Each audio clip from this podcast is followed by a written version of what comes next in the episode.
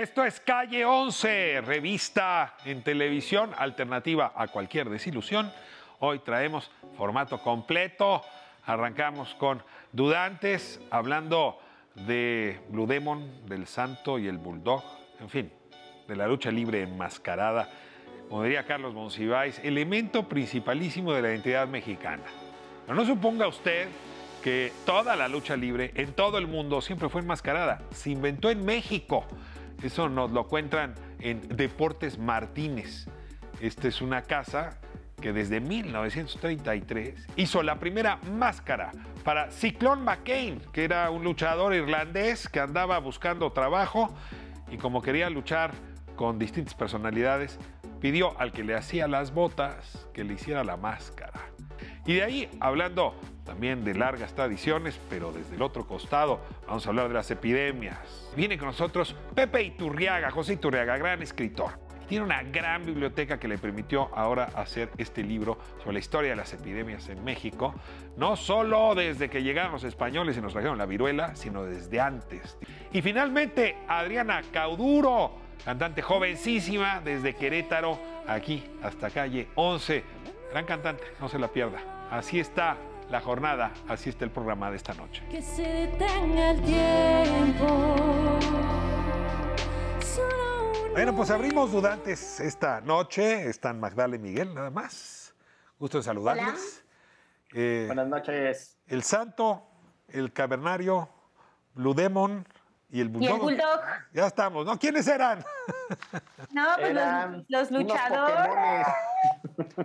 los superhéroes mexicanos. Ahí te va algo que seguramente tú sabes, Magdala, porque lo sabes todo. La lucha libre enmascarada, se dice, dice la leyenda, se inventó en México. No lo dudo ni tantito. No la lucha libre, esa ya existía, ¿no? Esta mezcla de lucha grecorromana, ya venían aquí los irlandeses y los gringos a darse sus buenas trompadas, gustó mucho en México en los 30, pero de pronto ponerse una máscara, y no estoy hablando en cubrebocas, ¿eh? Para que no haya confusión, una máscara, ¿no? Quitarse la máscara cuando uno es derrotado, que da el origen a personajes como el Santo, como Blue Demon, en fin, y el Bulldog. Esto es una invención mexicana. Y hoy yo no me imagino la lucha libre sin la máscara. Es más, ya casi no me imagino nada en la vida cotidiana y pública sin la máscara, pero no voy hasta allá todavía. Les hablo de la máscara y, y la lucha libre y qué, qué, qué les viene en la sinapsis neuronal. Oye, no dudo ni tantito que sí es que, que sea esto que estás diciendo verídico, así, porque además de que creo en todo lo que dices, eh, la tradición de la lucha libre mexicana, pues ha marcado un paradigma en otros países como Japón, ¿no? Que también tuvieron una apropiación del fenómeno del enmascarado, con- del luchador enmascarado, que además es como un alter ego de la persona que va al súper, hace las compras, come con su familia, pero cuando está en la arena se pone el traje y la máscara le da ese poder. O sea, si algo he disfrutado en mi vida, pero al mismo tiempo o sea, lo he padecido, como esas veces que estás en tensión de lo debería de estar disfrutando o sufriendo, es cuando en la arena los rudos, que además es muy, muy de los rudos, les quieren quitar la máscara a los técnicos de forma alevosa. Ya sabes que le empiezan a meter aquí en el ojo para írselas abriendo, porque develar la, personal, la persona que está debajo de la máscara, pues es así como tal cual lo dice el psicoanálisis, ¿no? Conocer a la verdadera persona debajo. Tú eres rudo técnico a la hora de quitar la máscara, Miguel. La Ya propia y la ajena. todo. ya pasé por los rudos, ya pasé por los científicos también.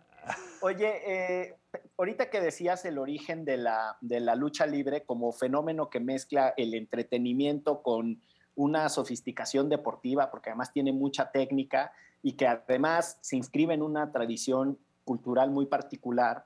Eh, recuerdo la historia de don Salvador Luterot, que fue quien en realidad con la empresa mexicana de lucha libre le da el formato que nosotros conocemos, ¿no? Y la idea de la Arena México, que además creo que la historia me puede estar fallando la memoria, pero yo recuerdo que la historia es que se gana la lotería y con el dinero de la lotería, don Salvador Luterot funda la Arena México y desde ahí se da esta estructura luchística que hoy conocemos, que es una historia fascinante. Eh, pero pensaba también en que si hubo un personaje con una sensibilidad especial para aproximarse a la mexicanidad, que es parte de lo que decía Magdala, y hacer retratos culturales de México y mezclar la política con lo que sucedía en la lucha libre, era Carlos Monsiváis, que con una pluma eh, a veces demasiado garigoleada, hay que decirlo, pero siempre te daba un regalo de cómo entender la lucha libre, cómo entender la, la, la mexicanidad en ensayos casi sociológicos a partir de lo que sucedía en el ring. Y él mismo se describía como un luchador académico que utilizaba la máscara para esconder los barbarismos que pasaban por su mente y que la gente no supiera cuáles eran las simulaciones que vivía en, en el ámbito intelectual. Y no, no quiero echar a perder, digamos, eh, la entrevista que vamos a hacer en un rato, pero estoy hablando con el hijo del inventor de la máscara. Obviamente el Ay, inventor Dios. de la máscara ya no está ahí. Era un zapatero remendón. Hacía las botas de los luchadores y entonces la doble jornada o triple jornada, que por cierto tengo la impresión de que ustedes conocen, es decir, cuando uno tiene que comer y anda con dos o tres chambas, se vuelve un problema cuando eres luchador, porque pues no puedes luchar con tu mismo rostro y tu linda carita en las dos arenas o en los dos shows, pero si te cambias de máscara, entonces cabe la posibilidad de presentarte con dos personalidades. Entonces era para encubrir la doble jornada. Pero como bien dice Miguel, una vez que encubres la doble jornada, que puedes luchar en, digamos, en distintos horarios, estás en la, en la lucha de las cuatro, en la de las seis y en la de las diez, ¿no? Y entonces ya se usaba la máscara, empiezas a poder hacer casi cualquier cosa. Porque como bien sabemos, enmascararse saca de ti cosas que con cara limpia no te atreves, ¿no? Hay algo como de permiso, ah, de, de sacar al rudo, al técnico, al qué, científico que llevas dentro, que no te darías. ¿No? O sea, por eso uno se explica por qué en los bailes estos de disfraces, ¿no? Este, o por qué los enmascarados de las redes sociales son personajes bien distintos cuando portan esa máscara y cuando no, y por qué las ganas de quitársela al hipócrita de enfrente, pues. Y la máscara en ese sentido sí se vuelve un artefacto fascinante, digamos, para entre lo que somos, lo que aspiramos ser y lo que no nos atrevemos a hacer, pues.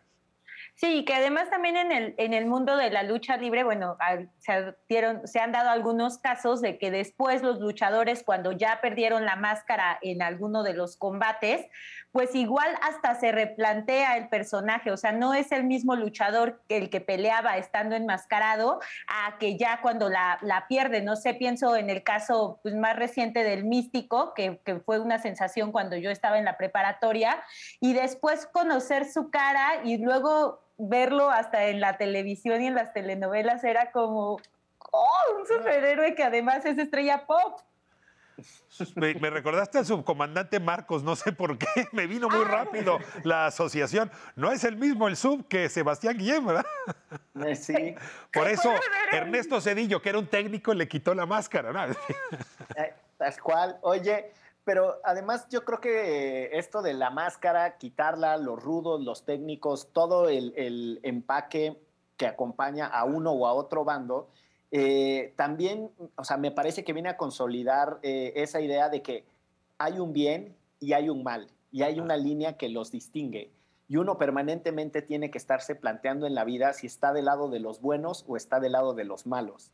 Y también viene a plantearse, casi como en un sentido metafórico, que hay distintas maneras de conseguir las cosas. Es, es de verdad que es hasta existencial, porque los técnicos solo pueden ganar de una manera, de la que está dentro de, de, del reglamento. Pero los rudos, infringiendo las reglas, es decir, despojando de la máscara al adversario, que está prohibido, también ganan.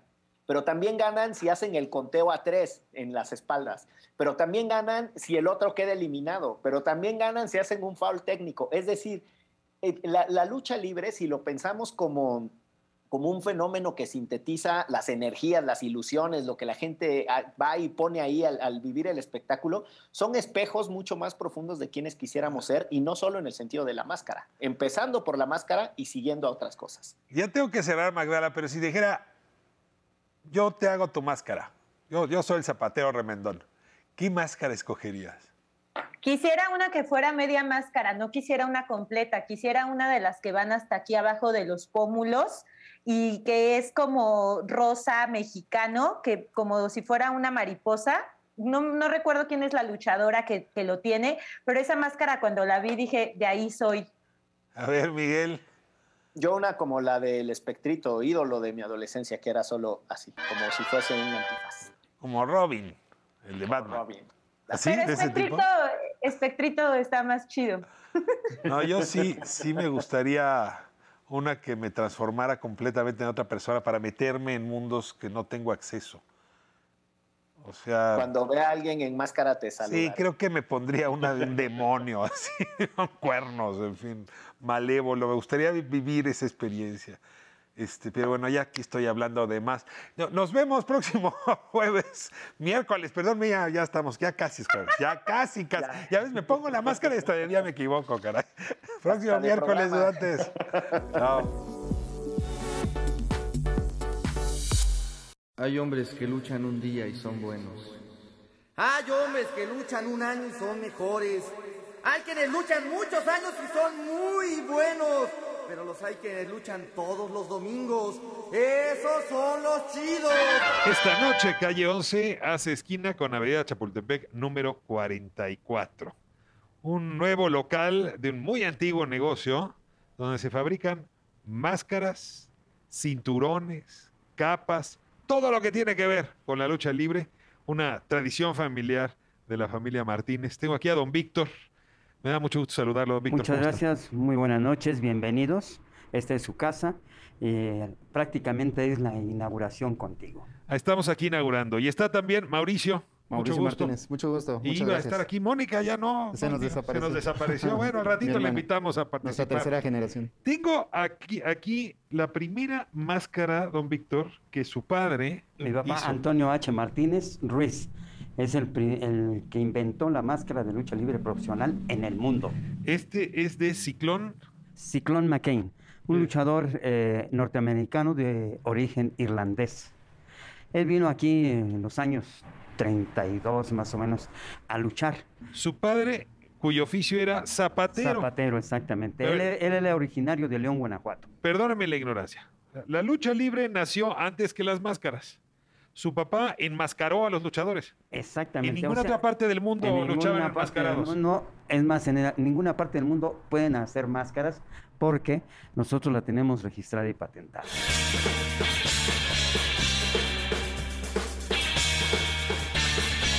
¿Y Eh, por qué en Ciclón. McCain se quería poner una máscara? Mira, en esa época el ciclón McCain eh, no era tan joven. Iba a ir a Europa con una máscara para que cubriera su identidad. Entonces a mi papá le encargó una o sea, máscara. McCain se le ocurrió Se le ocurrió. enmascararse. Enmascararse, ¿Pero para sí. qué? También quería cambiar de nombre de personaje. ah, eh, en vez de eh, usar el, el nombre de Ciclón McCain, quería llamarse The Marvel Mask, la maravilla enmascarada. Quería cambiar, ocultar su rostro y crear esa mítica. eh, O sea, de tenía un problema de doble personalidad. Pues la mayoría de los luchadores la tienen. Así es. Cuando, cuando una persona se pone una máscara, cambia su personalidad totalmente. Se vuelven rudos, se vuelven eh, desafiantes, eh, cubren su personalidad, todos los problemas que pueden llegar a tener. Y en la lucha es diferente. Ellos se o sea, vuelven diferentes. Cabe que un luchador se presentara entonces con tres máscaras a tres peleas distintas, jugando a ser un agente en cada una. Bueno, ah, no, ahorita no se puede. Y ahora no. Ahora no, anteriormente sí, ¿no? Anteriormente, por ejemplo, el santo era Rudy Guzmán, luchaba eh, con otro nombre, el, eh, el hombre de rojo, el murciélago segundo. En esa Todo época eso era el santo. era el santo. No, pero eso, no, eso ya es multiplísima personalidad. ¿Qué Sí, cosa? Definitivamente. Pero el personaje del santo fue el que más destacó y el que más personalidad tuvo. ¿no? Entonces el profesor ¿Y Avendaño... la gente sabía que tenía eso? No, no, no, no, porque no... Pero, no, pero a ver, hay que luchar distinto también sí, un poco, lógico. ¿no? Te voy a decir por qué no, porque este no hay la comunicación de ahora, la televisión, el radio, las eh, redes sociales. Antes hacían la lucha aquí en México, en la arena, en la nueva arena, en la antigua arena México, y se iba a Puebla o se iba, a, ¿cómo se llama? A León o se iba a Guadalajara. Nadie sabía que había ido a luchar allá. Entonces allá podía luchar como el murciélago segundo o el hombre de rojo.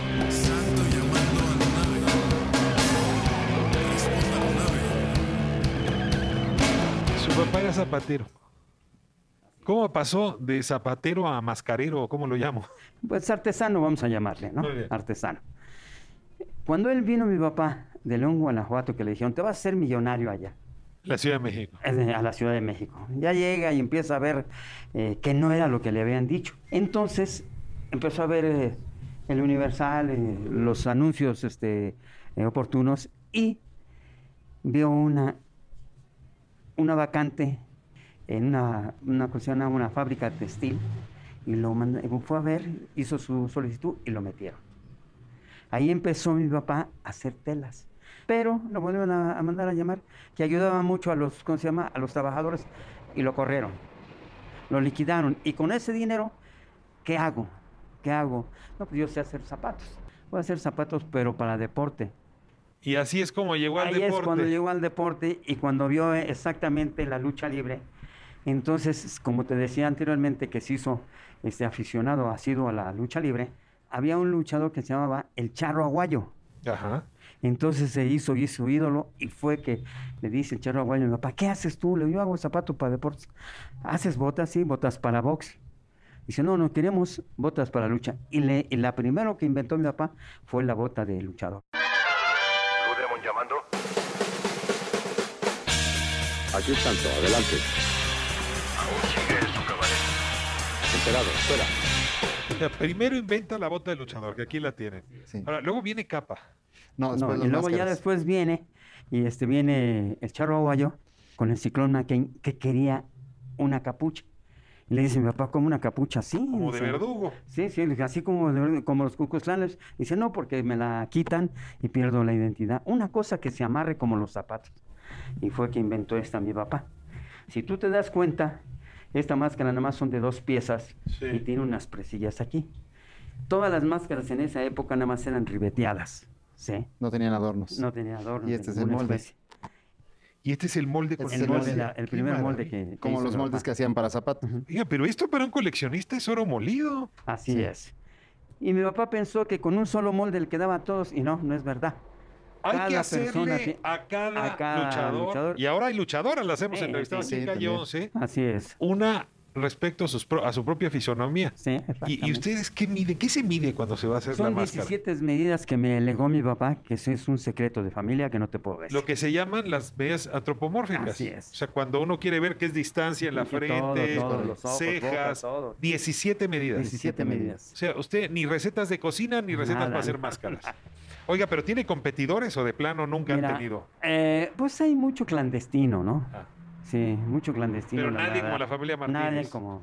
Es que la calidad que nosotros manejamos es sumamente alta y aparte de que nosotros tenemos la propiedad industrial y patentes y diseños industriales. Por eso nadie más puede hacer máscaras para luchadores. No. A ver, voy para, para atrás. Ajá. Estamos en Avenida Chapultepec, pero aquí no empezó la tienda. No. La primera tienda, ¿dónde se montó, Mauricio? Fue En Santa María Santa la María Redonda, Redonda. en la colonia Guerrero, eh, Santa María la Redonda, 143. a mí no me tocó, eso fue hace muchísimos años. Ahí usted años. tenía cero Usted haber años. tenido como unos, eh, cuando yo ya llegué, yo haber tenido como unos 8 años. Siete, Y ocho empezó a años. darle a esto, me decían, No, a eh, los 16. A los, 13, 14 años. Ya le re- y desde entonces esto ha sido su vida. Exactamente. Conoció a todos los luchadores. A la mayor parte, incluso fíjate que el santo, el 99% de los luchadores no lo conocían sin máscara. Y usted lo tuvo que No, medir. Exactamente. Y era guapo. Así es. No, no, era una personalidad, el señor, tremenda, lo que sea cada quien, como caballero, ¿eh? No. Y es, yo creo que es eh, el ícono de la lucha libre nacional. ¿Diseñaron mundial, ¿eh? ustedes la máscara del santo? Eh, bueno, fue mi papá. Su Fue mi papá. papá, sí. ¿Y de Blue Demon? Y de Blue Demon también.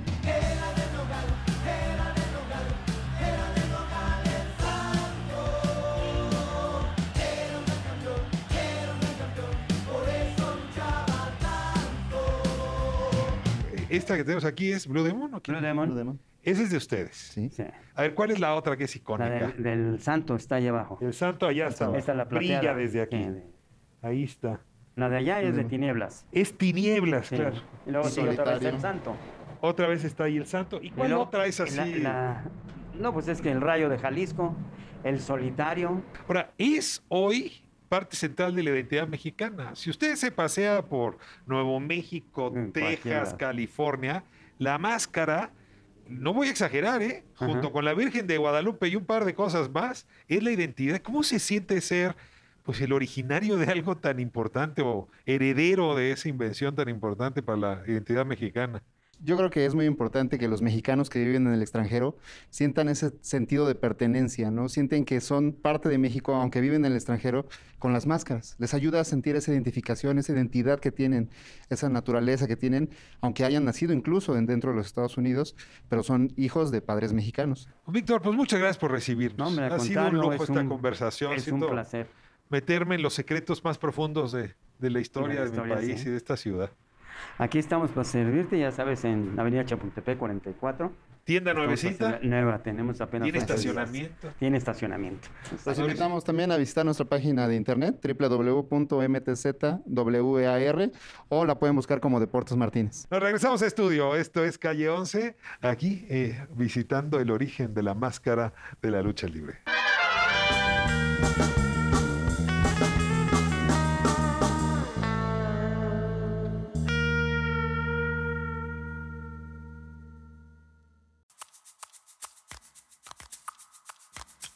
Amigas, amigos, amigues, desde Querétaro, Adriana Cauduro y su hermano Víctor en calle 11, round one. de comenzar a borrarte como nube. Adriana y tu hermanito Víctor, Así es. hermano chico. Hermano chico. Yo digo que él sea más grande que yo. Siempre lo he dicho. And what's the relationship like now between you guys? No, it's really good, man. I think. I think it's the best it's ever been. Hablando de Querétaro, hay muchos amigos, cantantes, músicos eh, que conocemos allá. David Filio, Héctor Filio, Bego Kors. Los filios, sí. Los sí, sí, Filios, sí. la- Sí, los Courts también es fili- Sí, sí, sí, de la familia. Hay una escena queretana, hay como, o sea, son- son- es una hermandad. Muchísimo, sí, la verdad es que eh, sí, sí, sí, hay muchísimos artistas y en especial de Trova. Ahí también se hace como el festival Trova Fest y Edgar Oceransky también vive por allá. Es una escena muy pequeña, es una ciudad muy pequeña, ¿sabes? Entonces, este, pues la gente que hacemos cosas originales, yo creo que ya nos conocemos casi todos, ¿no? Mi amigo Sí. entrañable, David Filio. Bienvenido a Calle 11. Oye, Ricardo. Qué gusto, caray. Dentro de tus influencias citas a Jimi Hendrix, a los Sí. Rolling Stones, incluso a Stevie Ray Vaughan. Sí. Bond, creo que es Bond. No estoy segura, pero creo que es Bond. Infrastructure. Infrastructure. Fíjate que no, no, lo, no lo veía. Hasta que te vi con esa guitarra que trajiste ahorita en Calle 11. Ahí está, sí. ¿Cómo se expresa esa...? Es, es muy blues, o sea... Fíjate que mi primera banda fue de como grunge, rock, punk, no sé. Ok. Fue Una banda en la que tocaba yo el bajo. Era una banda de puras chicas que se llamaba Wolf Season ahí en Querétaro. Tenía como 16 años, era una niña. Órale. Oye, ¿hay, tenía- hay imágenes de esto? Eh, ver. seguramente sí, por, perdidas por ahí, seguro sí. Las vamos a encontrar. Sí.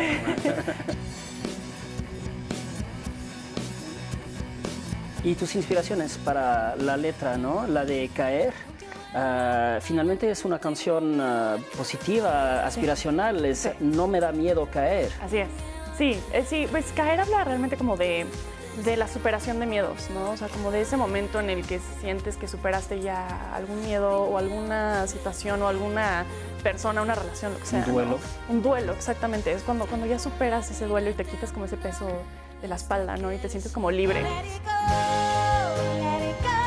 Y vas a estrenar, ah, lanzar. Sí, se vienen dos canciones nuevas muy pronto y la siguiente de esas se llama Enloquecer. Y esa es un poco el, eh, el espejo de caer. Ajá, exactamente. Mm, es que enloquecer, sí, sí, yo siento que es como lo contrario, sí. Exacto. Sí, sí, sí, exactamente. El es como lo negro. contrario. Exactamente como el espejo negro de Black caer. Mirror. Sí, es que del otro lado es como la historia que hay detrás de, de caer, tal vez. Voy a enloquecer, voy a enloquecer. Bueno, pues pasamos al segmento de la entrevista y tengo a José Iturriaga. Siento más cómodo si digo a Pepe Iturriaga conmigo. Por favor. Qué gusto, Pepe, que nos acompañes. Muchas gracias. Tu obra siempre es un pretexto para poder conversar contigo, tu sonrisa y tu generosidad y la bonomía para contar historias. Gracias por estar aquí de nuevo. Qué amable, muchas gracias. Publicaste, Pepe, recientemente esta historia de las epidemias en México. Eh, tú, tú nada más llega un tema de coyuntura y decides irte a la historia, ¿va? Como que la coyuntura te empuja siempre a visitar el pasado. Eh, Sí, bueno, definitivamente es el caso, obviamente. El 19 de marzo del 2020, que nos encerramos eh, completamente mi esposa y yo, me dediqué de lleno a hacer esta investigación. Mi biblioteca es bastante completa en historia de México y todo lo que son artículos especializados, científicos, eh, pues en Internet los encuentras, encuentras. eh, eh, de las universidades, Sí, institutos porque del de mundo. pronto cae una pandemia como esta, la del COVID-19. Y claro, porque así nos sentimos siempre los seres humanos, ombligos, ¿no? Somos únicos. Entonces, esta es la peor pandemia en la historia, ¿no? Entonces ya te empiezan a recordar, no, mire, allá había una que se llamaba eh, la influenza española o la gripe española, ¿no? Y entonces hicimos alguna comparación, en fin, pero en realidad las, las epidemias o las pandemias, digamos, ya como un fenómeno global, sí han- son cíclicas, hay algo de, de- de reiterativas a lo largo de, de las Se ha generaciones. buscado ese eh, enfoque, pero no se ha podido demostrar. Lo que sí está demostrado, y aquí en el libro lo puedes ver, enumero y relato, y hay anécdotas, de casi 100 epidemias de los siglos XVI, XVII, XVIII y XIX. Casi 100 epidemias en 400 años. Entonces quiere decir que cualquier persona en su vida de 50 años, tocó 40, una. le tocaban, bueno, una casi con certeza, pero varias. A ver, te esfuerzo, para poder decidir a qué epidemias te ibas a referir, ¿cómo definiste epidemia? No, traté de ser exhaustivo. En realidad, eh, me puse a investigar y todo lo que fui encontrando de diferentes epidemias en diferentes regiones del país. Alguien las había nombrado ya como epidemias. No Sí, fuiste tú las que eh, lo, lo eh, bautizaste con así. esa palabra, sobre todo ya a partir del siglo XIX, pero desde antes hay la información que deja claro que eran epidemias, pues por el número de muertos, cómo arrasaban la población de toda una región. Eh, algunas en el XIX arrasaron al país entero. El 1833 se le conoce como el año del cólera. Fue terrible la mortandad en todo el país. Entonces, lo que pasa con el COVID es que ningún ser humano en el planeta había vivido una pandemia, porque la última fue la influenza de 1918. Entonces, en el 2019, ¿quién se iba a acordar o haber vivido esa última? Pues la alguien que tuviera HN1, 110 la, la años. H1N1 no, no la resentíamos como realmente No, grave. fueron epidemias que no hay la menor comparación con esta. A ver, vamos, vamos a. Porque la idea es, eh, gracias a tu libro, recorrer con algunas de las más importantes que han vivido o que han afectado al territorio mexicano, ¿no? Lo que esto implique en su Claro. frontera siempre movible. Eh, tenemos muy presente, desde luego, la, pues, la, la viruela que trajeron las poblaciones españolas, conquistadores y sus acompañantes, y que pues en el contacto con las poblaciones mexicanas que no tenían eh, anticuerpos o las poblaciones originarias, sí se dio un gran choque. O sea, mil, los años 1520, 22, por ahí. 20 muy específicamente. 20 específicamente. Fue el aliado de Cortés la, la viruela. De plano. Absolutamente. O sea, no, no- no fue la Malinche, no fue Pedro de Alvarado, fue, fue, fue la Fue- viruela. fueron importantísimos la pólvora, el caballo, por supuesto el papel de la Malinche fue clave para poderse comunicar, pero el, no hubiera sido igual el resultado si no hubiera habido esa epidemia de viruela que la trajeron los españoles. Incluso está identificado quién llegó eh, con esa Ah, enfermedad. de plano, puedes tener al individuo cero, como Ah, no, eh, eh, absolutamente. En la expedición de Pánfilo de Narváez, que mandó el gobernador de Cuba a apresar a Cortés, Ah. porque Cortés se vino a México contra la, Pánfilo de Narváez, el enemigo de Cortés, le mandó el arma. Él- él fue- uno de sus soldados era un negro y esa persona traía esa enfermedad. ¿Y fue el quien la propagó? Y se propagó bestialmente. Pues el, el- como la, la población indígena tenía menos resistencia a esa enfermedad porque era desconocida, la mortandad entre los indígenas fue mucho mayor que entre los españoles. Murió el penúltimo emperador azteca, Cuitláhuac. Tláhuac. Eh, eh, luego, estamos hablando de 50 años después, más de 50 años después, eh, Sagún, Fray Bernardino de Sagún, narra otro episodio terrible de, de epidémico. Pero antes de, de irnos a, a 1570 y tantos, 72, 73, 75, te pregunto, ¿hay registro de episodios epidémicos en, ah, en México? Prehispánicos. Prehispánicos. Sí, cuando menos de unas ocho epidemias hay Ah, muy registros. ¿Pero Eh, qué códices? En, En códices, sí, desde luego en códices. eh, es el- la única fuente de información que tenemos. Y también a través de los ancianos indígenas Tradición que oral. cuando llegaron los españoles, pues tenían información de finales del siglo XV, es decir, la mayor parte de su vida, de su vida fue prehispánica. Pero de todos esos diferentes registros de esas enfermedades, el más notable es el que hay, y esto es eh, un hecho, el abandono de la ciudad de Tula por los toltecas, era la capital de los toltecas, en el año 1052, siglo XI, se debió a una epidemia. No tienes duda. Bueno, está en los, eh, en los libros de historia prehispánica. en lugar de guardarse la gente en casa, en lugar de quedarse en casa como hacemos ahora, la gente salía pitando no de la casa, de la ciudad, abandonada Exactamente, las abandonaban. Eso es la explicación muy probable del abandono de las ciudades mayas como Palenque y Yaxchilán, que fueron abandonadas en el siglo IX de nuestra era. Ahí no hay la certeza histórica, Cobá pero la también. alta probabilidad de que se abandonaron por epidemia. ¿Cobá también? Eh, probablemente también, pero estas dos que te menciono estaban en la plenitud de su apogeo arquitectónico, científico, artístico, y de pronto las abandonan. Entonces no hay la certeza histórica, pero hay la alta ¿No probabilidad. crees que ha sido hambruna? ¿No crees que ha sido falta de, de Pues era, alimento? de... eh, eh, Palenque y Yaxchilán eh, están en plena selva y son una zona tropical donde el alimento casi casi lo Ahora, no sabemos qué tipo de epidemia. O sea, en los códices no vas a encontrar los síntomas, no, No. pústulas, Y- este, y no temperaturas, no solo los colapso pulmonar. No, no, no, no. Por supuesto. Y no solo en los códices. A lo largo de los tres siglos de la colonia, del virreinato, 16, 17 y 18, la mayor parte de las epidemias no se tiene una certeza absoluta de qué enfermedad yo- haya sido. Entonces yo cometo un error si te dijo que en 1520 fue viruela. Es así, absolutamente. Porque en 1520, como fue en plena eh, guerra de conquista, eh, entonces las, eh, toda la, la- la enfermedad la conocían los españoles. Entonces pues, todos ellos sabían que lo que tenía, eh, lo que estaba cundiendo era la viruela. Ya tenía el nombre de viruela, ya se Sí, llamaba viruela. sí, negra, ¿no? eh, y ya se llamaba. Y los españoles murieron menos, pero murieron también algunos. Los, entre los aztecas arrasó la enfermedad. no había anticuerpos. En cambio, la- después ya no se tiene la certeza. A ver, por lo te que preguntaba dices. yo por la narrada por Fabio Bernardo Sagún. A mí siempre me ha impresionado mucho que ahí en el convento de Tlatelolco se encerraron los nobles ¿no? eh, Tlatelolcas con los frailes franciscanos. Esto ocurre justamente eh, durante una, una epidemia. Y, yo te quería preguntar qué epidemia fue, mm, sobre todo a partir de la descripción de, la Sagún. Déjame irme a, a corte y regresamos a hablar de este siguiente, siguiente epidemia, pues muy narrada, pues.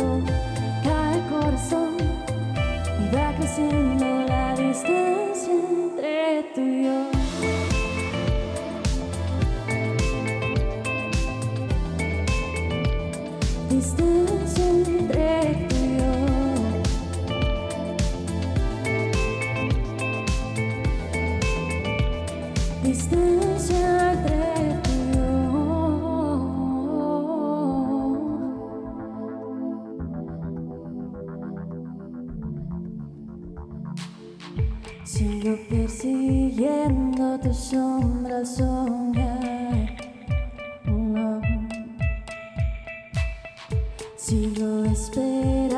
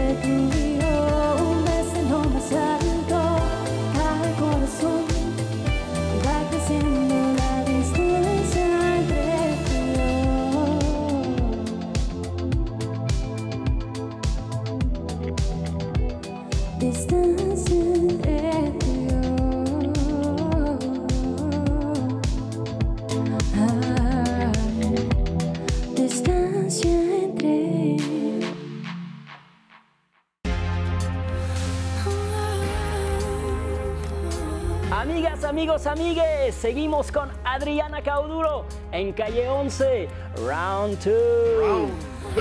Tengo miedo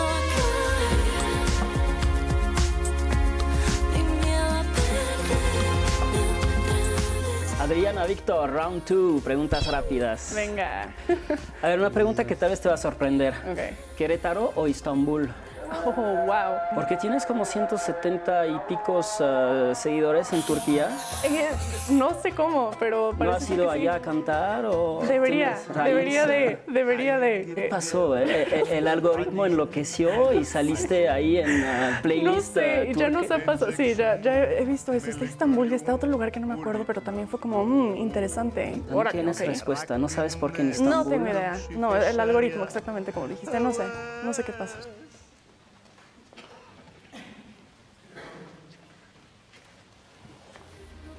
La música que, que tocas, el estilo, vas por su parte, digamos, electrónica, un poco synthwave, un poco chill out. ¿Contiene esa, esa vocación global? Sí, sí, sí, sí. Yo creo que también viene eh, por el lado de que es- he escuchado muchísima música de pues, diferentes lugares, ¿no? Como estuve viviendo algunos años en el extranjero, entonces como que me enfocaba mucho en lo que estaba pasando por allá y en los sonidos que llegaban allá, que es en Los Ángeles, y bueno, Los Ángeles llega de todo, ¿sabes? Sí. Tienes de todos los géneros. Entonces, pues sí siento como que tengo un poquito de aquí y de por allá musicalmente, ¿no? Por eso estas influencias así medio, pues como internacionales. ¿Le darías a regional? Eh, ¿Explorarías? a Querétaro es la puerta del Bajío. ¿Le entrarías a como una fusión que es muy, muy de, de moda ahorita? Sí, ¿no? totalmente. Sí, se está Ajá. poniendo súper de moda. Estoy completamente abierta a experimentar con diferentes géneros. O sea, algo que me encanta hacer de la música es eso, ¿sabes? Hay muchísimos estilos, diferentes géneros, instrumentos y de lo que quieras y estar experimentando con diferentes cosas pues, es increíble, ¿no? Lo mejor que puedas hacer. Unos Nunca sabes. tumbados. Unos corridos tumbados, sí. Pero con, con texturas y con beat. y Pero con un beatcito, con un beatcito, Ah, ándale. súper Con unos sintes.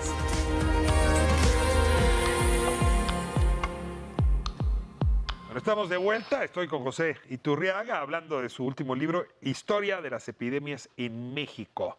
Y bueno, pues nos quedamos todavía siglo XVI, 1573, 74, que es una de estas eh, ep- epidemias narradas por los frailes, fundamentalmente. Sí. Eh, decía eh, yo, Fray Bernardino de Sagún, concretamente, que la- lamenta mucho la muerte de sus colaboradores y de varios nobles y escribanos que tenía trabajando en lo que luego se llamaría el Códice Florentino.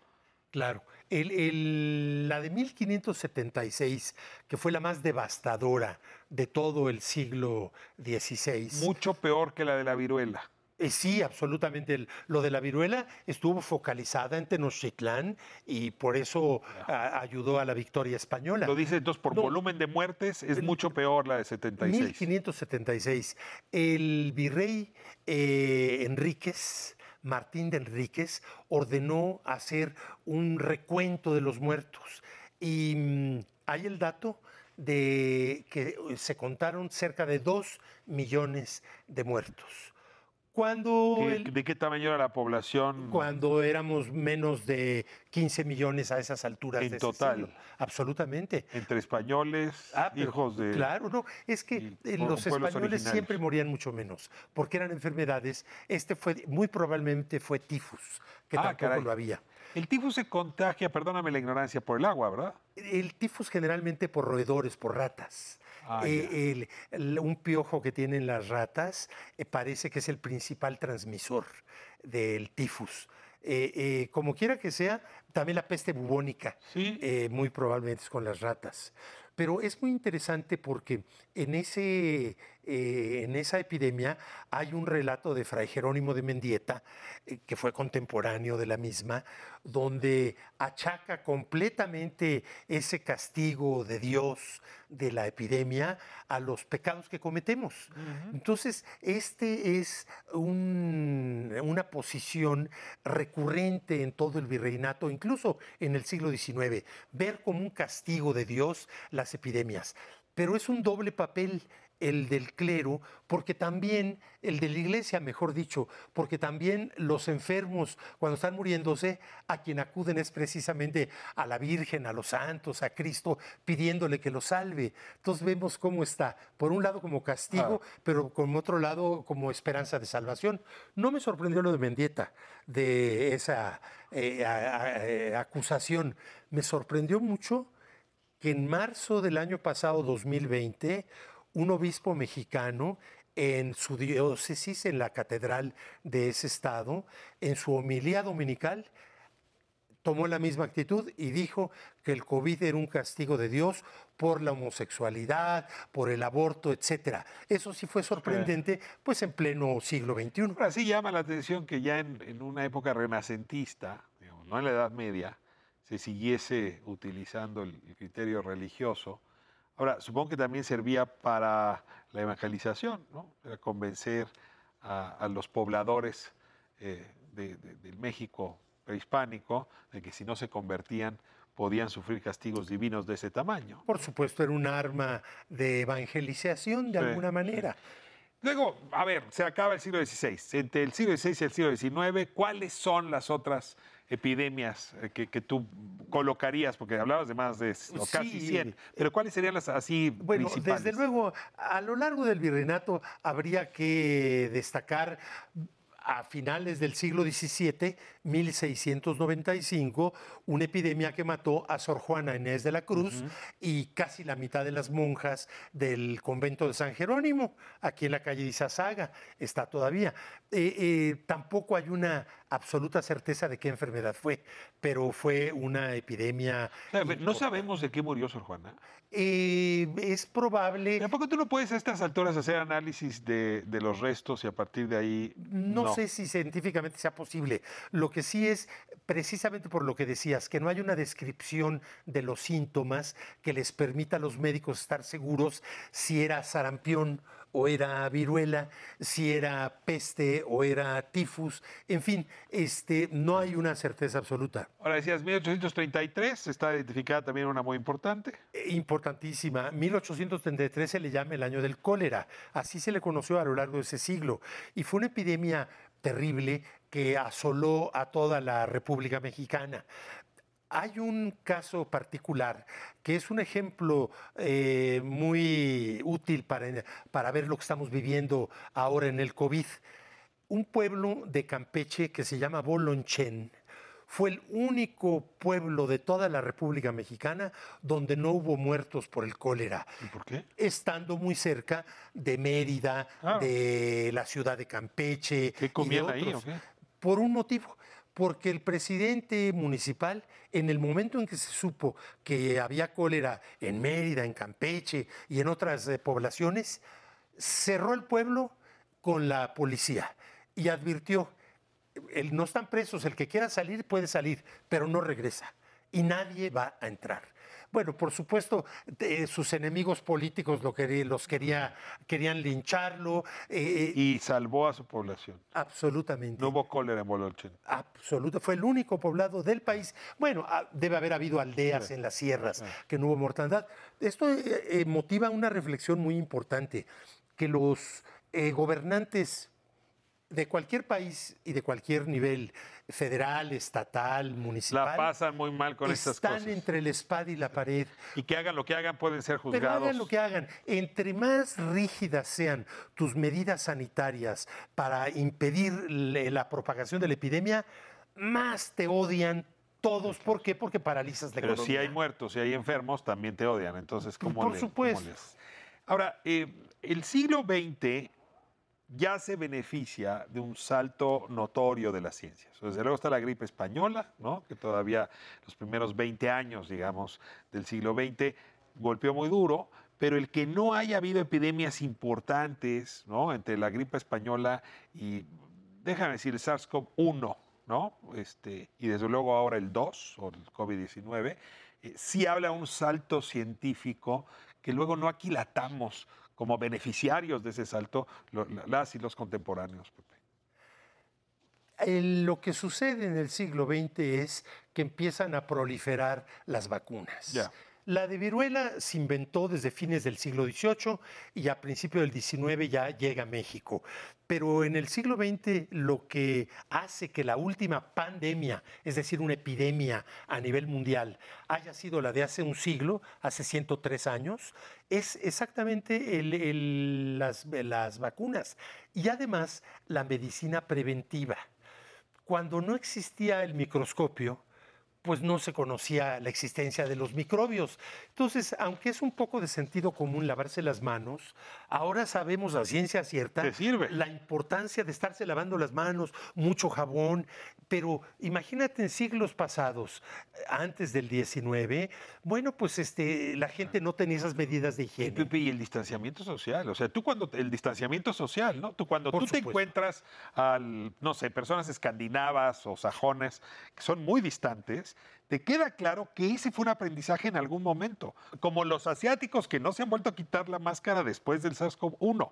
Pues y por, Por eso supuesto. lograron muchos librarla ahora con el COVID-19. Sí, de, de hecho, desde antes de las vacunas del COVID, es decir, hasta principios de ese año de 2021, las cifras del COVID en México eh, y a nivel mundial son prácticamente insignificantes si las comparamos con la influenza de hace 103 años. ¿Cuántos millones de mexicanos murieron con la, con la gripa española en México?